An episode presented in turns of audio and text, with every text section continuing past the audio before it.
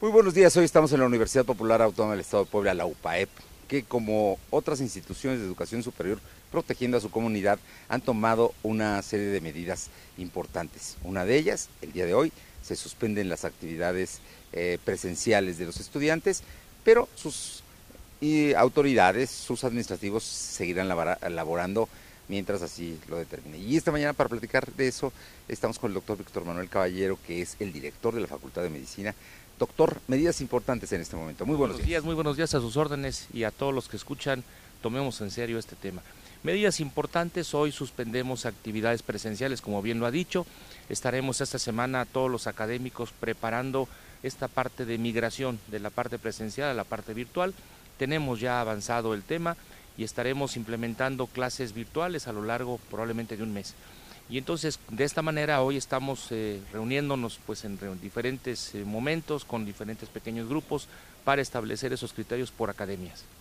Doctor, eh, si algo tienen los médicos es que son preventivos, que ven las cosas con frialdad. Platíquenos el porqué de tomar estas medidas, el porqué de actuar así. no, no entiendo que no es para generar pánico, pero sí para cuidarse.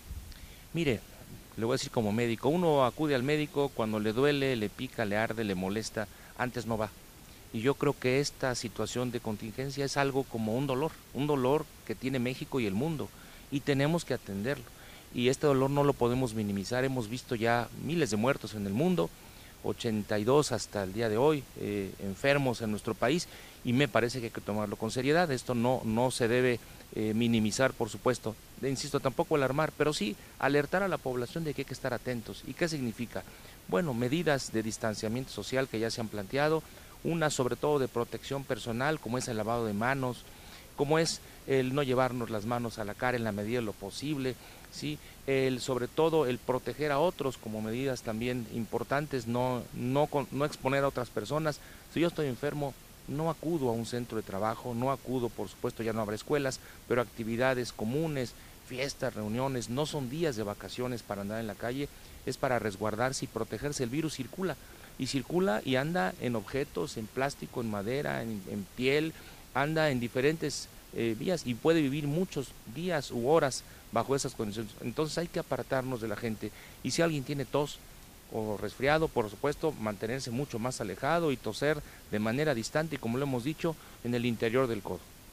Eh, son medidas todas preventivas, pero en el caso de que alguien sienta acudir al médico, ¿qué tan importante es ahora? La, la, cuando alguien tiene síntomas respiratorios debe acudir al médico, a cualquier médico que de su confianza, pero cuando alguien tiene síntomas que sospecha que son coronavirus, por ejemplo, venir de un país o haber hecho un viaje al extranjero. Ya no decimos países porque hoy los aeropuertos y las líneas eh, terminales están contaminadas.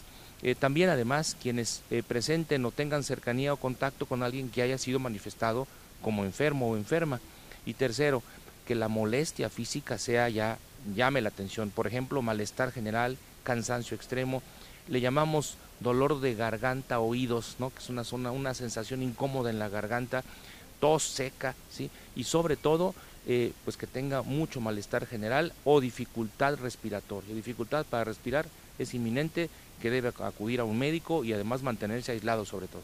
La temperatura importante también. Sí, la temperatura. La persona no logra darse cuenta, ya se revisa esto. Ojalá tengamos termómetro en casa y la revisemos regularmente, pero quien sienta sobre todo que el corazón late con más velocidad puede tener fiebre. Eso es muy importante.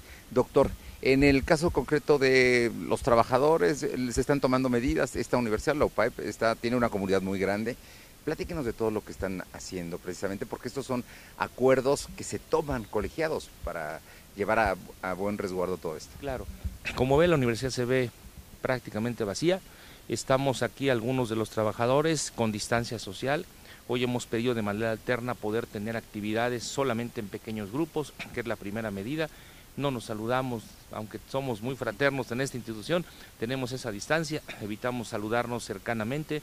Algo importante también es decir, estamos aprendiendo a manejar plataformas a distancia, muchos profesores, para poderlo hacer así.